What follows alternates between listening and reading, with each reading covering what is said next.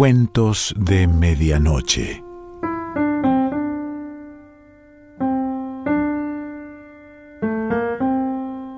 El cuento de hoy se titula Una vida salvaje y pertenece a Roberto Fontana Rosa.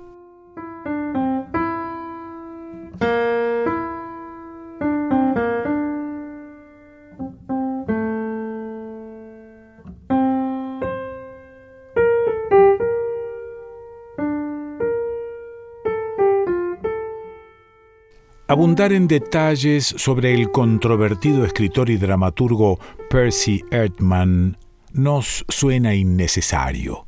Más que nada, luego del sonado conflicto que mantuvo con Weller's Books, la editorial que habitualmente publicaba sus obras, y que lo llevó a golpear salvajemente a Rita Nicholas, jefa de programática a la sazón.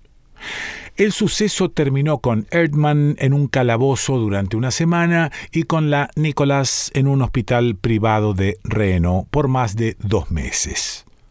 Por si esto no refrescara la mente de los lectores, cabría hacer referencia al publicitado accidente sufrido por Erdman años atrás, cuando se estrelló con un ala delta contra uno de los soportes del Brooklyn Bridge, o el escándalo periodístico que levantó su reportaje en el San Francisco Chronicle a Eremian Oswald Fawcett líder del movimiento homosexual de California, donde Erdman lo acusó públicamente de haber mantenido relaciones con mujeres. Suponemos que este pequeño prólogo basta para ubicar al lector frente al nuevo trabajo del resistido y talentoso Percy Erdman que a continuación publicamos. Cuando me avisaron que habían metido entre rejas a Bud Anderson, reconozco que me sorprendí.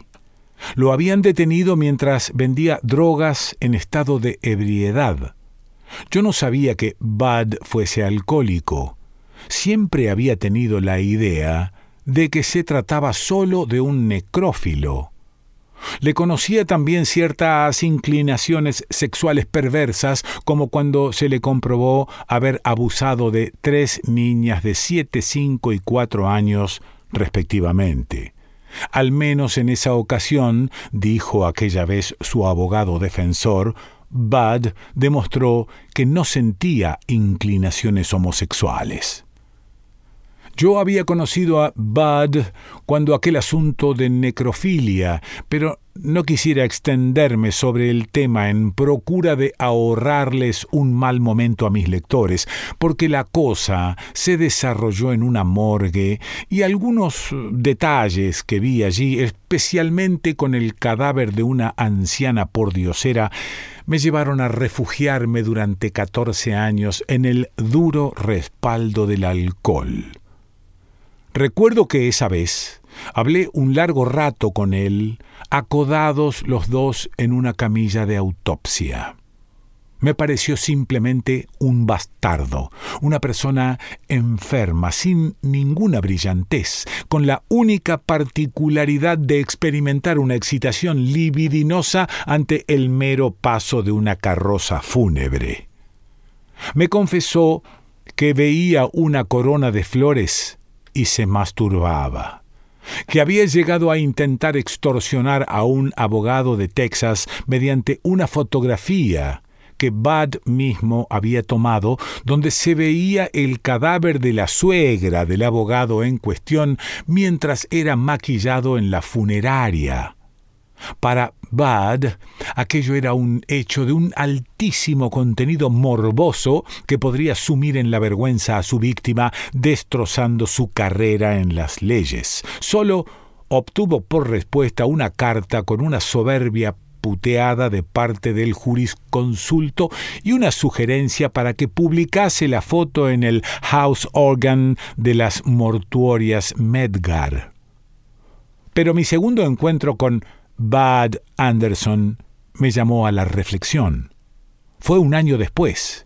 Yo cubría policiales para el California Daily cuando a Bud lo metieron en Chirona por exhibir sus atributos masculinos frente a una cámara de televisión que alimentaba el circuito cerrado de control de una de las grandes tiendas Sears en Nueva York.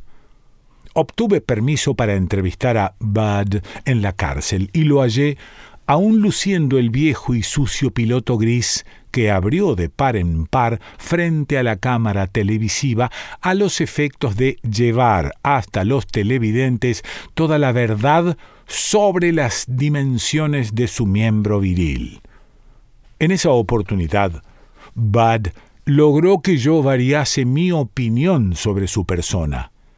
Tenía un enfoque romántico y casi melancólico con respecto a la función del exhibicionista en la sociedad moderna. Sostenía que un piloto como el que él empleaba para cubrir sus atributos era el que lucía habitualmente Humphrey Bogart, e insistía en que el éxito de Boogie con las mujeres obedecía a que también él cada tanto abría esa prenda de vestir frente a las puertas de los internados de señoritas. Comencé a entrever en Bud una personalidad rica en aristas contrastantes, hecha en dolorosa experiencia de las calles de Brooklyn y esencialmente ciclotímica. Esa propensión a las oscilaciones violentas en su estado anímico era lo que lo llevaba desde el oscuro abismo en que lo sumía el ácido lisérgico hasta los plácidos picos de ensoñación que le brindaba la pintura. Aspiraba, me confesó, el letárgico aroma de la pintura sintética y se sentía en el mejor de los mundos. Recuerdo que fue un día en que me había dado con Sun Color 23 Verde Tahití, me dijo en aquel entonces, cuando se me ocurrió lo del esmalte fluorescente. Yo ya había hecho tres exhibiciones frente a las puertas de un internado de señoritas de Iowa cerca del parque Hudson.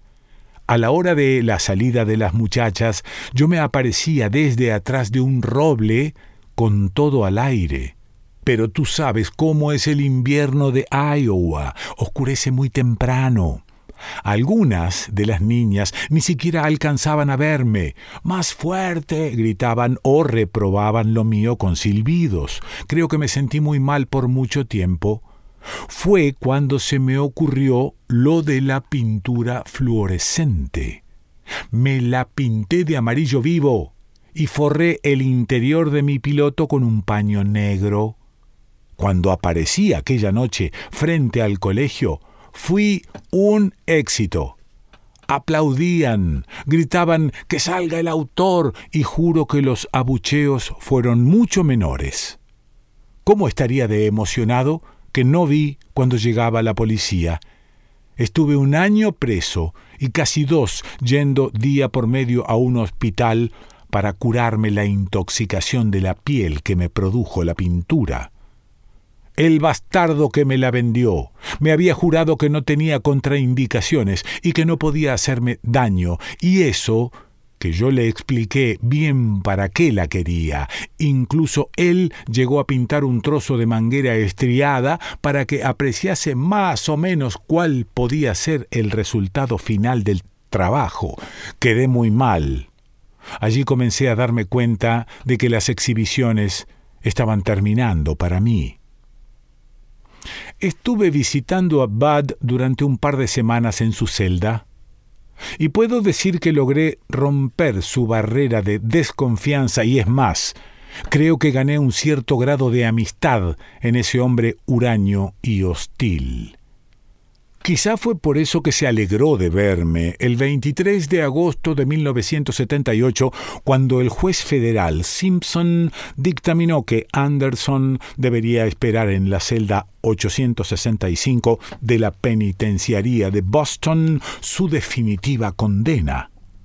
Anderson me sorprendió cuando me dijo que lo más probable era que lo mandasen a la cámara de gas. Le informé que el alcoholismo no era causal para que a un ciudadano lo condenasen a muerte, a menos que hubiese dejado de pagar una cuenta excesivamente elevada en su bar predilecto. No es por eso, Percy, me dijo.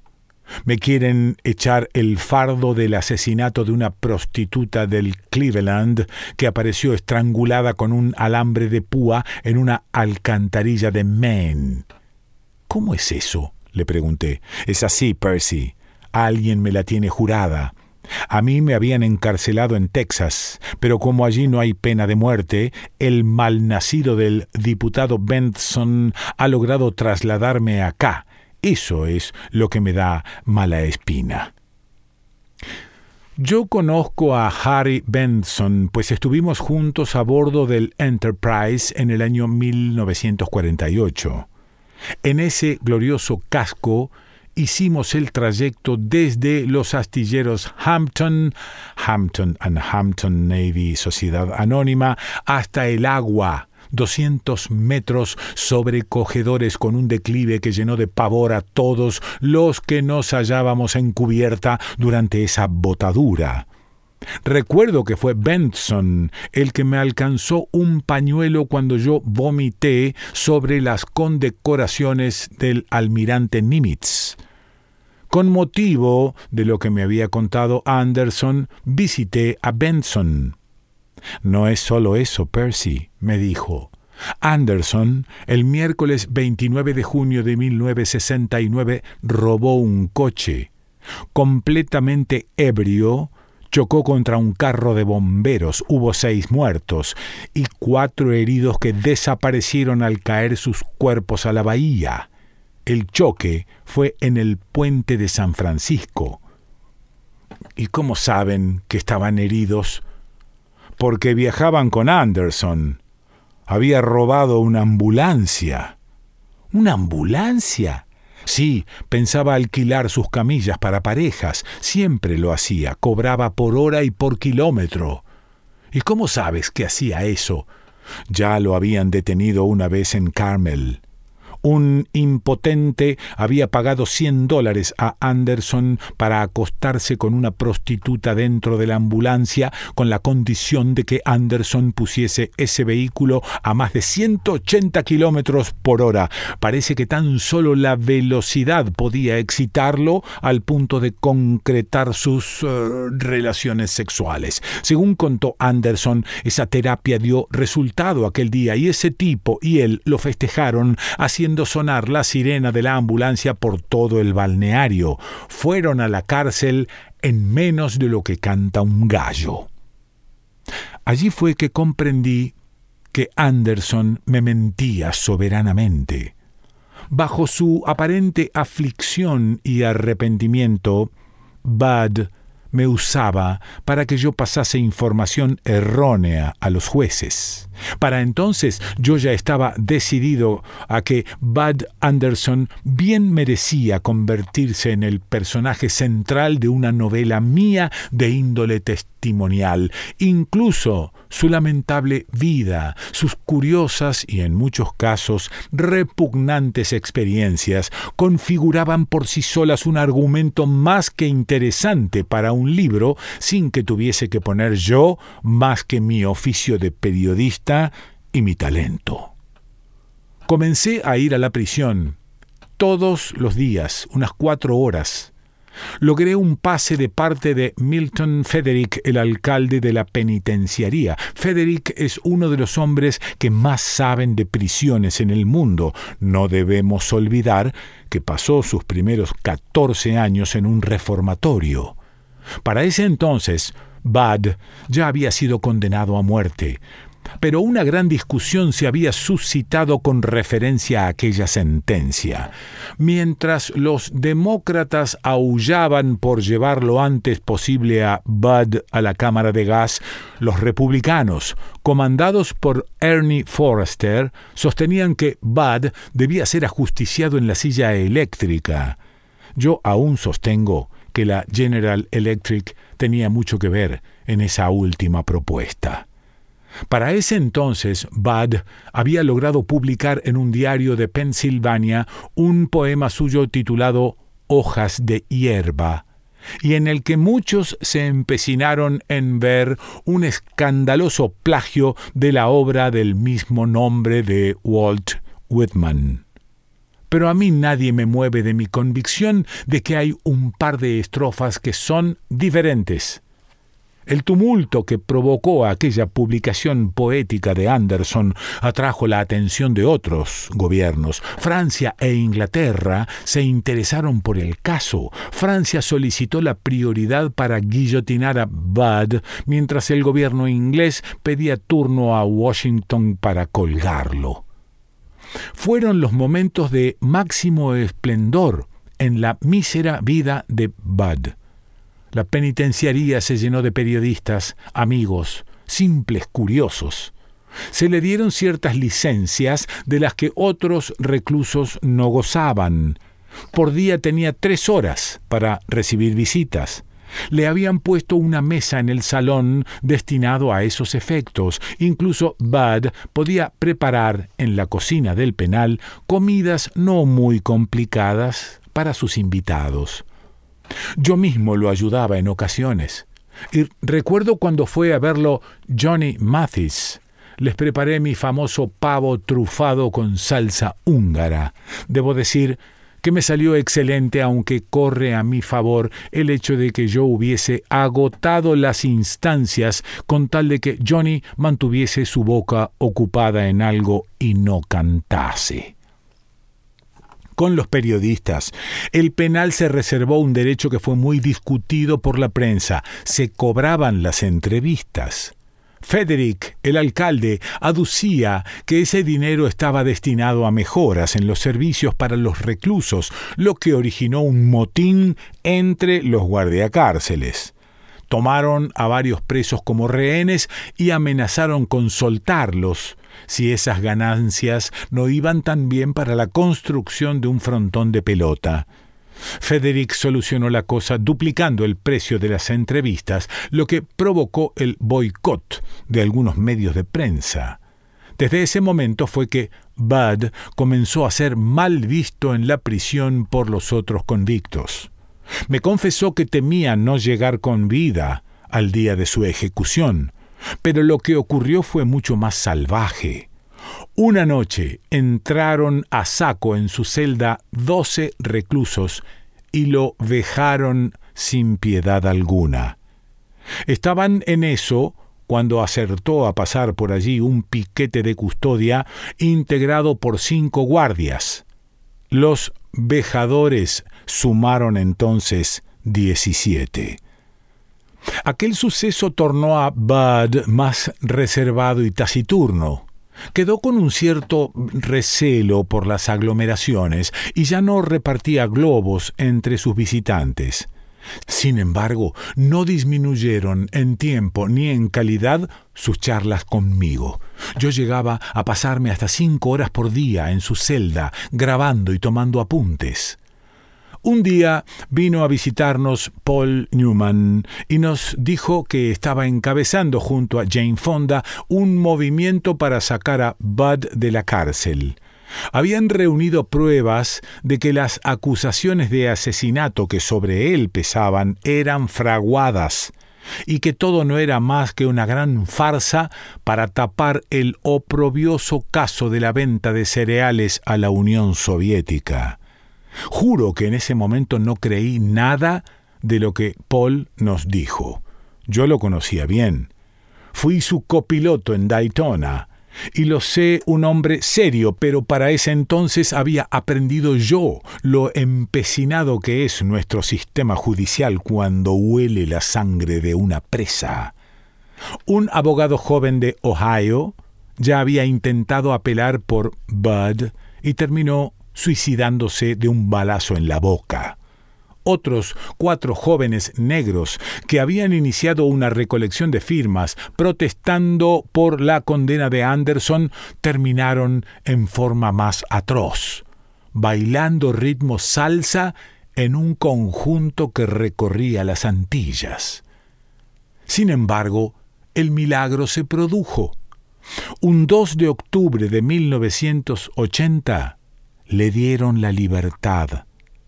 Hace de eso ya dos meses y parece empeñado en recomenzar una nueva vida rodeado de gente con ideas puras y pujantes. Se ha unido a un cuerpo de jóvenes neonazis que lo han alejado totalmente del alcohol. El libro de Percy Erdman está a punto de lanzarse al mercado norteamericano. Su autor, no obstante, no ha podido aún abandonar el presidio de Memphis, ya que una intrincada burocracia lo retiene ahí pese a los esfuerzos de sus abogados. Bud Anderson suele visitarlo de tanto en tanto. Nota del editor. Roberto Fontana Rosa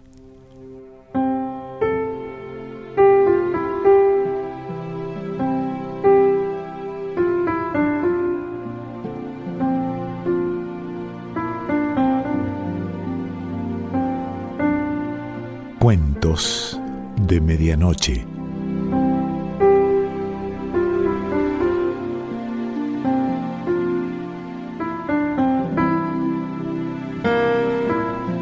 Selección Pancho Mondino.